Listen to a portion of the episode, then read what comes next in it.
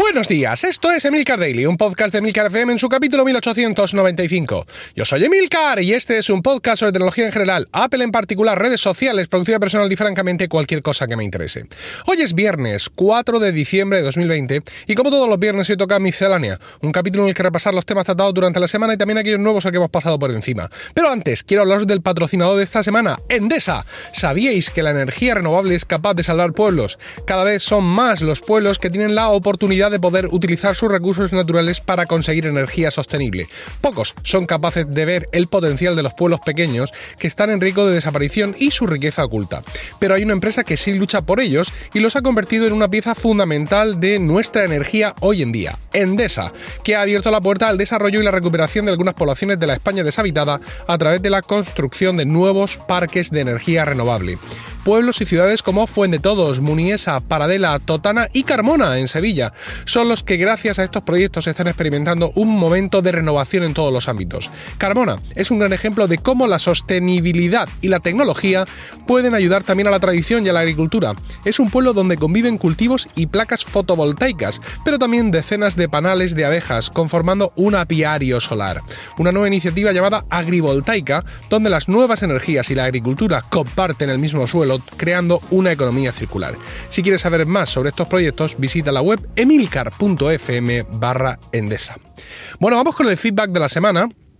¿Os ha gustado, parece que va gustando, que toque de vez en cuando eh, de Mandalorian, ¿no? Algún capítulo así suelto, cosa que tendré en cuenta conforme avanza la serie en esta segunda temporada, por si de nuevo hay un capítulo que realmente pues provoque una conmoción en la fuerza y que merezca la pena eh, ser reseñado eh, especialmente. Más cosas, novedades sobre la integración de Ring con eh, Alexa. Os contaba que dentro de las pocas cosas, de los muy pocos condicionantes que te permite el sistema, he dicho la palabra, bueno, el sistema de Alejandra, estaba el combinar con las cámaras Ring y entonces yo podía decir, si la cámara del patio detecta movimiento, entonces enciende la luz del patio.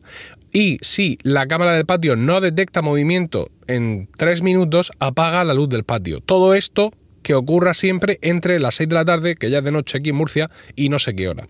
Pero claro, el problema era que eh, la cámara me notificaba el movimiento. Es decir, aparte de que funcionara todo esto dentro de, eh, del sistema de Alejandra, la aplicación de Ring me enviaba una notificación escandalosísima y grababa vídeo en directo y me decía ha choque, ha choque, ha choque.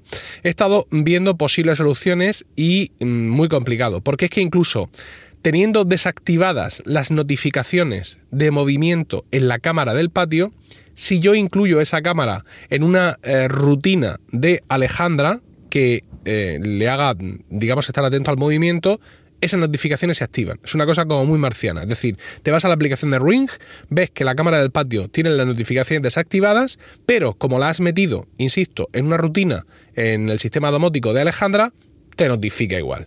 Entonces, pues claro, muy bien, muy útil, por así decirlo, pero mm, hasta cierto punto, porque estás recibiendo notificaciones todo el rato cuando, cuando no debería. ¿Solución? Pues no lo sé, no lo sé. Con el set de alarma de Ring que, que he comprado y que estoy a la espera de que me llegue, viene un detector de movimiento. Entonces había pensado ponerlo en el patio, que fuera el detector de movimiento, a ver si Alejandra lo reconoce, el que lance eh, la, el encendido o apagado de la luz y que eh, pueda silenciar las notificaciones merced a una configuración avanzada. Es decir, yo podría tener las, notificaciones de la cámara activadas, pero usando una configuración avanzada, decirle que no me las notifique de tal hora a tal hora.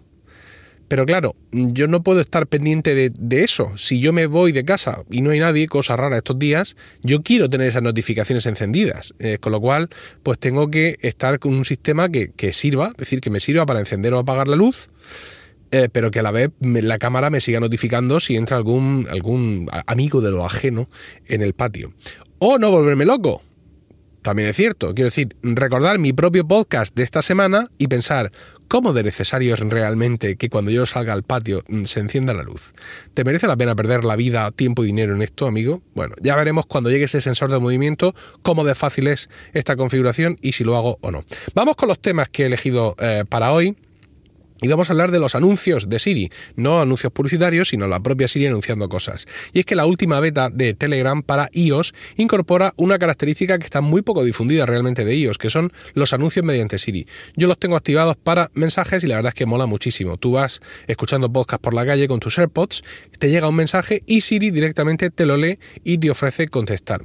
Para que esto te funcione, aparte de tenerlo activado en la configuración de Siri en, los ajustes del sistema, tienes que usar los siguientes auriculares AirPods de segunda generación, AirPods Pro, Power Beats, Power Beats Pro y Beats Solo Pro, porque llevan el cheese, ¿vale? Que hace que esto sea posible.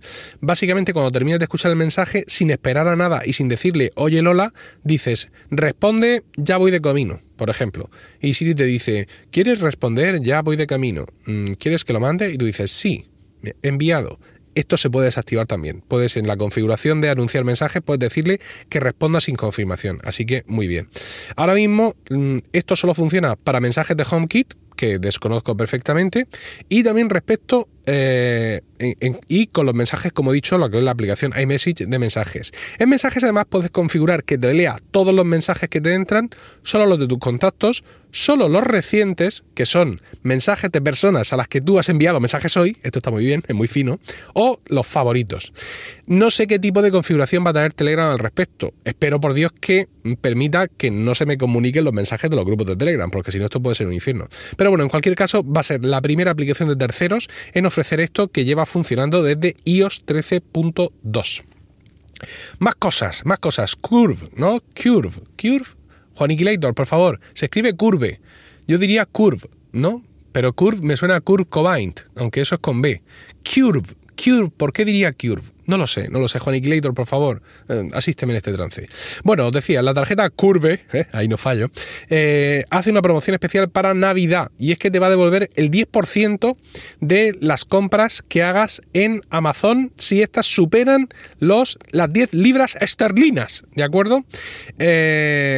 bueno, te va a dar un máximo de 10 libras esterlinas, con lo cual si tú compras 100 libras esterlinas, no, ya no sé lo que he dicho, repetimos, la, la tarjeta Curve tiene una promoción especial navideña, mediante la cual te va a devolver 10 libras esterlinas si tú gastas 100 o más libras esterlinas en Amazon. Esto lo puedes hacer en una o varias compras y evidentemente traducido a tu, moneda eh, local. Esto es lo que se llama el cashback, que es algo que eh, funciona en la tarjeta Curve o Curve o Curve y en otras muchas tarjetas. Eh, es una promoción que solo dura 14 días, es decir, que la tenemos activa desde el día 2 hasta el 16 de diciembre. Básicamente eso, suma 100 libras esterlinas en total de un solo pedido o de varios golpecicos y el 17 de diciembre sin tardar ellos te abonan 10 libras esterlinas o traducido a tu moneda local en tu eh, tarjeta Cure, ¿vale? Eh, mm, mm, mm, eh, evidentemente tienes que añadir la tarjeta Cure a tu cuenta de Amazon y esto no tiene nada que ver con Amazon. ¿De acuerdo? Es decir, no es una promoción que hayan acordado Cure vía Amazon, sino que es Cure por su cuenta y eh, riesgo el que se te ofrece esto. El cashback es una de las ventajas de Cure, ¿no? El que te devuelvan un porcentaje de las cosas que compres con la tarjeta. La tarjeta Cure Blue que es la gratuita, tiene 90 días de cashback en tres tiendas específicas. La Black, que es allá de pago, tiene ilimitado en tres tiendas. Y la Metal, que también es de mucho más pago, tiene ilimitado en seis eh, tiendas. Entonces, claro, por ejemplo, yo que soy usuario de Cure, pero que esos 90 días se me han acabado ya hace muchísimo tiempo, yo entro en esta promoción. Bueno, pues Cure dice por Twitter, Hey there, all Cure customers are automatically, automatically eligible to receive this cashback, so that you only need to think about what you might want for Christmas. Que mm, después de haberlo leído con la voz de, de, Gloria Pritchett, eh, quiere decir que todos los clientes de Cure son elegibles o pueden eh, funcionar con esta promoción. Es decir, que aunque tú tengas la Blue, que es la gratuita, y se te hayan acabado los 90 días, sigues pudiendo participar en esta historia. Recuerdo, solo compras hechas, suma de todas las compras hechas hasta el 16 de diciembre, ¿vale? Venga, que largo, para lo corto que era, con todas las tonterías que he dicho. Eh, OmniFocus para Mac ahora soporta widgets. Hace ya varios días, y además súper pronto, para lo que suele ser el grupo Omni y las actualizaciones, OmniFocus para Mac se actualizó a la versión 3.10 que convertía la aplicación la aplicación universal, es decir, soportada sin roseta mediante para ordenadores con procesador M1 y por supuesto soporte también nativo para Intel. Sin embargo, mm, tal que ayer mm, el grupo Omni sacó la versión 3.11 de OmniFocus para Mac, que añadía soporte eh, para eh, widgets en Big Sur. Seguramente algo falló, ¿vale? Algo se le fue y lo sacaron de la 310, pues no tiene sentido sacar la 310, algo tan gordo como es la aplicación universal, y luego, ay, que se me ha olvidado esto. Bueno, pues eso. Eh, los widgets que tenemos son de previsión y de perspectivas. La previsión es, digamos, lo que tenemos hoy marcado, eh, eh, perdón, tareas que vencen hoy en nuestro, en nuestro OmniFocus y las perspectivas pues son distintas combinaciones que tenemos en la aplicación. Por ejemplo, una perspectiva es la bandeja de entrada, otra perspectiva pues, pues todo este tipo de cosas. Pero aparte, si tú tienes OmniFocus Pro, esto es importante, puedes elegir la perspectiva. Es decir, tú puedes crear una perspectiva a medida. El tamaño de estos widgets es eh, pequeño, medio y grande y puedes eh, ponerle distintos tipos de tipografía, incluso distintos, distintos tipos de tamaño. Y en cuanto al de la perspectiva, tú lo añades y luego haces botón derecho sobre ese widget y le dices qué perspectiva de todas las que tienes vence pronto, todo ese tipo de rollos son las que quieres eh, usar. Decía que esto mola mucho cuando tienes la versión Pro. Por ejemplo, yo tengo una perspectiva eh, personalizada que se llama Teclea y en la que en reúno tareas cuyos contextos son actas, certificados e informes. Estos son contextos del trabajo, ¿vale? Y son tareas que me requieren abrir el Word y escribir y darle duro.